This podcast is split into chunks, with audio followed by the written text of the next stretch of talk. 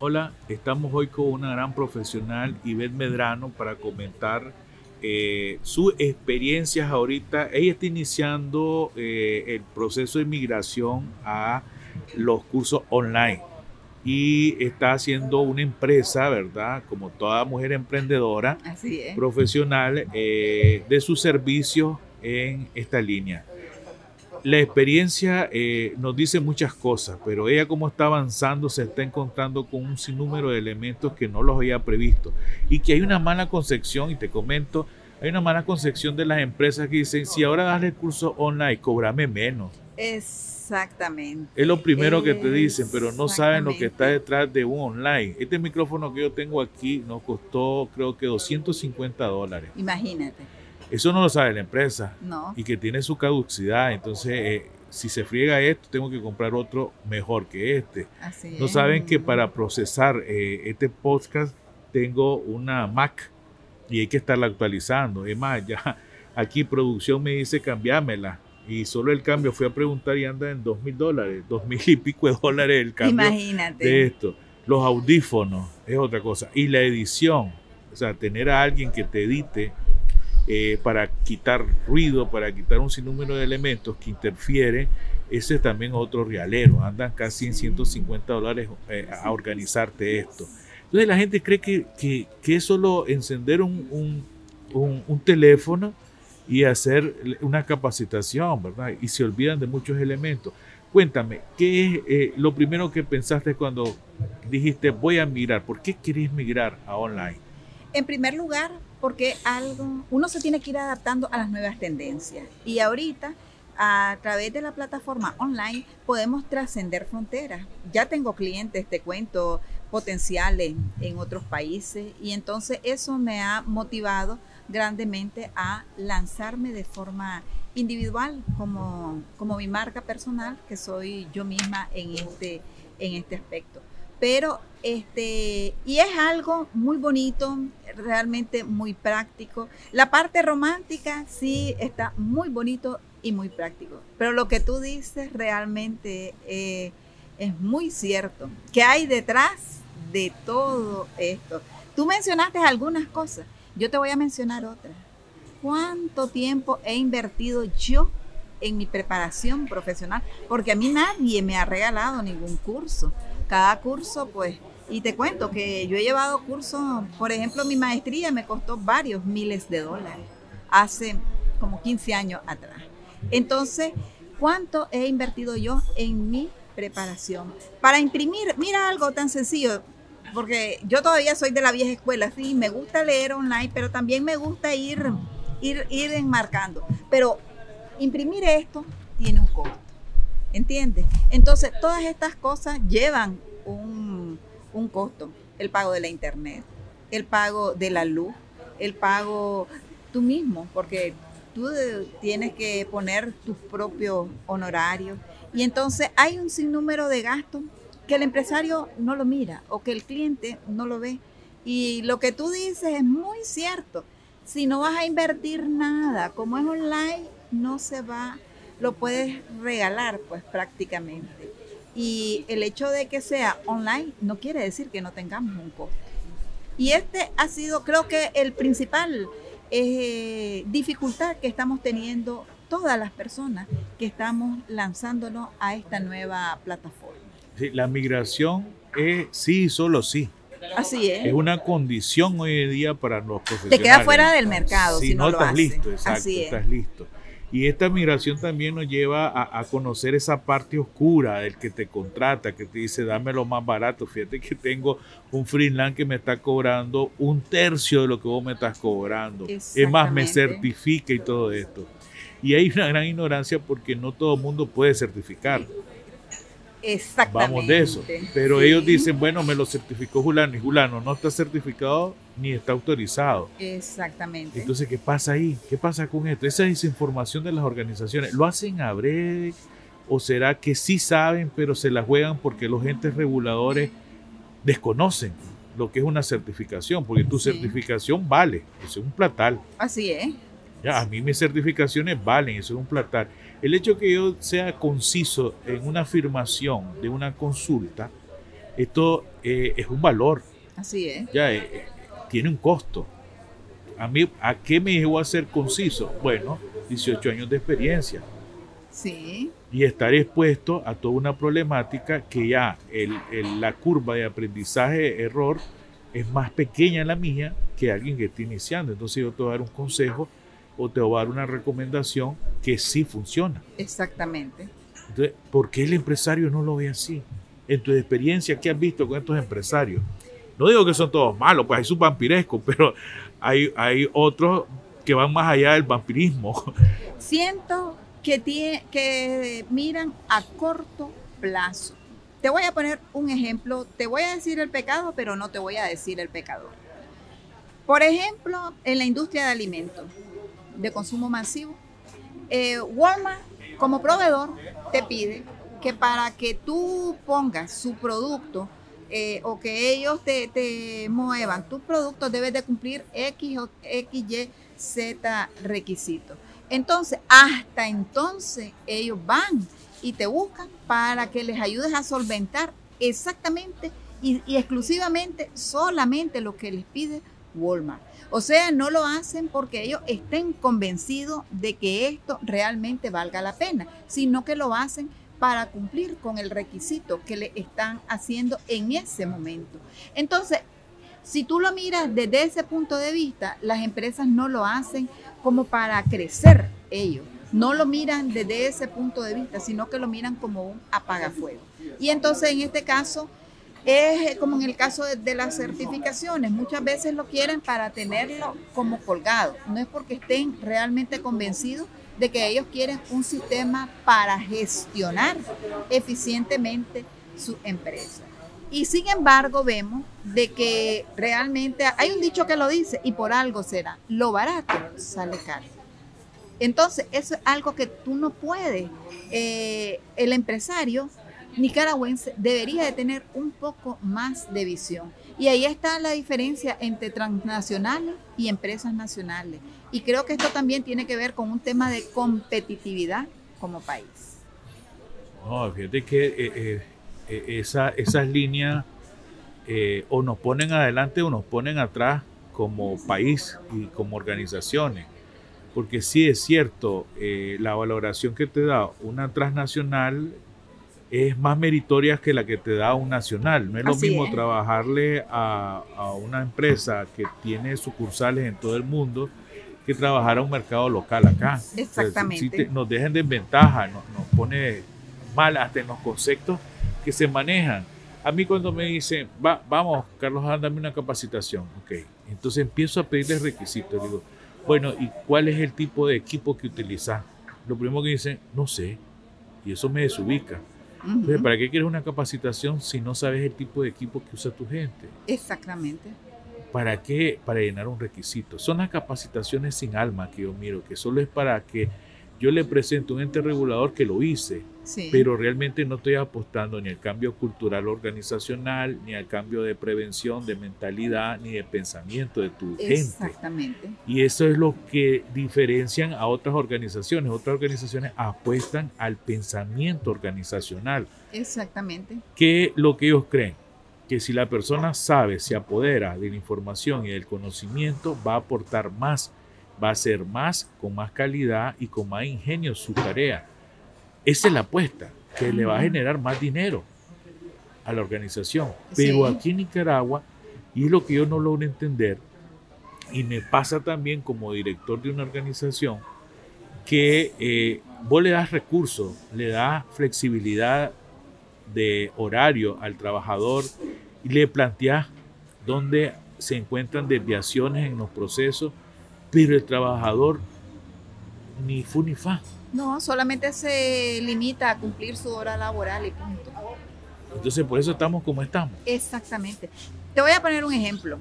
Eh, con este tema de las capacitaciones, eh, formaciones, ¿no? Como tal, en manipulador de alimentos, en las industrias alimenticias hay una capacitación obligatoria. Tú le tienes que dar la norma de manipulación de alimentos sí o sí a todas las personas que manipulan directamente alimentos. ¿Qué pasa? Si tú contratas a una empresa que te lleva a X profesional y que te cobra X cantidad por salir del paso. Y a lo mejor no les explico correctamente cómo se lavan las manos. ¿De quién, quiénes vamos a sufrir cuando el trabajador no se lave correctamente las manos? Es un daño que viene y atañe directamente a la salud. Y, estamos hablando ya de salud pública porque todos nos vemos inmersos. Y a veces, muchas veces, la responsabilidad de estas personas vienen siendo también eh, es, eh, la responsabilidad que ellos tienen sobre la toma de una decisión, caemos en irresponsabilidades. Y entonces esto es algo de que se está dando últimamente. Yo tengo un post que lo voy a leer y dice aquí, el barato, el bueno y el rápido. Un trabajo bueno y rápido no puede ser barato, jamás ni nunca. El trabajo barato y bueno no será rápido. Y un trabajo rápido y barato no puede ser bueno. Fíjate bien. Pero la empresa quiere que se lo haga rápido, que se lo haga barato y no le interesa si es bueno o no, porque solamente se toman en cuenta dos variables, el rápido y el barato. Y entonces, ¿cómo competimos en, en estos temas? y vas a hallar disparidades, Adán, increíble. Porque mira, vas a hallar una fluctuación de precio. Está bien, eh, somos competitivos y yo por ganar un cliente puedo hacer una disminución en mis costos o dar alguna X o Y regalía. Pero cuando tú ves que el mismo servicio que tú estás ofertando, viene otro colega y lo pone 50% menos de lo que tú lo estás dando, uno se pone a pensar, esta persona no sabe qué, es lo que está dando. O sea, ¿cómo es posible de que ofrezca esa cantidad y cuánto estará ganando? ¿Entiende? Entonces eso también es algo que, últimamente no, Tiene un gran impacto porque al final como país eh, estamos en al final de la cola en algunos elementos. Y estos elementos de producción, yo creo que sí, eh, estamos muy por atrás porque el pensamiento no busca cómo mejorar las cosas, sino cómo eh, cumplir un requisito y salir de él. me llama la atención muchas empresas que yo he visitado a nivel regional y hay una preocupación en la verdadera satisfacción del cliente. No todas están comprometidas, pero sí tratan al menos de que la satisfacción del cliente sea uno de la, digamos, de sus indicadores principales. Correcto, debería de serlo. Debe de ser, debe de ser. Y, y noto aquí que eso es lo que menos preocupa. Aquí en Nicaragua, esa satisfacción, unos sí y otros no. Y hoy en día, donde se cuestiona y el cliente sabe más, es el mismo un cliente de 1994 que este cliente del 2021. Este sabe hasta química, este sabe de medida, este sabe de olores y sabores, sabe eh, de marca, sabe un sinnúmero de cosas que el otro cliente no sabía. Entonces, donde deberíamos de ser más especialistas en lo que vendemos, cómo lo vendemos y en qué momento lo damos y la huella que dejamos. Pero parece que Nicaragua no se preocupa por eso. ¿Qué pasa con el consumidor nicaragüense? ¿Está dormido? ¿Qué, le pasa? ¿En tu experiencia qué han visto? Sí, sí, realmente. Y, te voy a decir algo. A veces el consumidor y también este, nosotros mismos como profesionales deberíamos de aprender de mercado oriental. Fíjate que estas, estas, estas personas tienen una gran filosofía. Tú te vas a la línea de los tomates y lo más que vas a hallar es una diferencia de Córdoba. Dos o, dos o tres Córdobas más, pero y tú caminas más y la fluctuación de precio no es mucha, no va a ser mucha. Entonces, y todos venden en la línea. Tú dejas de ver, todos están vendiendo tomate y todas van a vender tomate. Pero no es que si caminando más vas a encontrarlo, si la, si la libra de tomate te costó 10 Córdobas, que si caminando más la vas a encontrar a 5 Córdobas. Eso te aseguro que no te va a pasar, jamás ni nunca. En cambio, en los servicios profesionales, Sí hay. Si caminas sí cinco Exactamente. Esa es una desgracia. Y no importa que los tomates vayan podridos. No importa. No importa que los tomates vayan podridos. en tu cabeza está, ah, la hice, cinco pesos. La hice cinco pesos. ¿Y qué es lo que pasa? que después vienen los problemas. ¿Por qué? Porque el consumidor no está debidamente informado, no está debidamente consciente de qué es lo que está adquiriendo. Y qué, es lo que pasa en, en, en Europa o en países más desarrollados, tú vas a ver que la persona lo primero que hace es tomar la etiqueta del producto, es lo primero que hace. Y hay otros elementos que te causan que tú puedas estar fuera del mercado. Por ejemplo, si tú tienes mano de obra infantil, inmediatamente eso se te hace un gran escándalo, como los que hubieron en Sara cuando encontraron este, condiciones de hasta esclavitud trabajando este, a personas en, en, una de sus zonas francas en, en Brasil. Y fue un gran escándalo. Entonces, pero acá no. acá, pues, vas a encontrar unas condiciones a veces infrahumanas y a, ti lo que te interesa es que te den el, precio más barato. Y te lo digo que eso está pasando pues nosotros como profesionales y también la misma empresa a veces se encuentra con ese con esa gran limitante, porque por ejemplo, invertir en una certificación, invertir en controles, invertir en capacitación, y a lo mejor viene otra empresa que no tiene controles, que no tiene fabricación, que no tiene muchas cosas, y te vende el mismo, el mismo producto y tal vez te lo ofrece a la mitad, volvemos a lo mismo. Yo vengo y lo compro. Yo también estoy siendo irresponsable al comprarle a esta persona que sé que está trabajando en esas condiciones.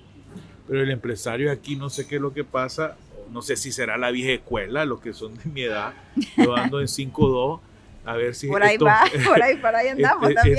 Estos, gerentes, y yo mi pensamiento lo abrí hace más de, de, ¿qué? 10 años más atrás, donde me di cuenta de que lo bueno, bonito y barato sale caro. Exactamente, sí. ¿eh? Eso sale caro, entonces tenés que pagar, a fuerza tenés que pagar. Eh, no es lo mismo eh, que un doctor con una especialidad te vea a que te vea alguien que con dos ramas te va a hacer una limpia y te va a curar.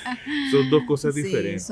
hay estudio, hay experiencia involucrado. Por eso digo, yo la gerencia, ¿qué le pasa a la gerencia de buscar esta alternativa buena, bonita y barata si sabe que al final le sale caro? No, no entiendo todavía ese significado. ¿Será que tienen la misma observación de hace 15 años atrás que las personas son objeto y no sujeto, o sea, que son esclavizables y que no es una persona que tiene vida, proyectos, que tiene conexiones, que es un humano.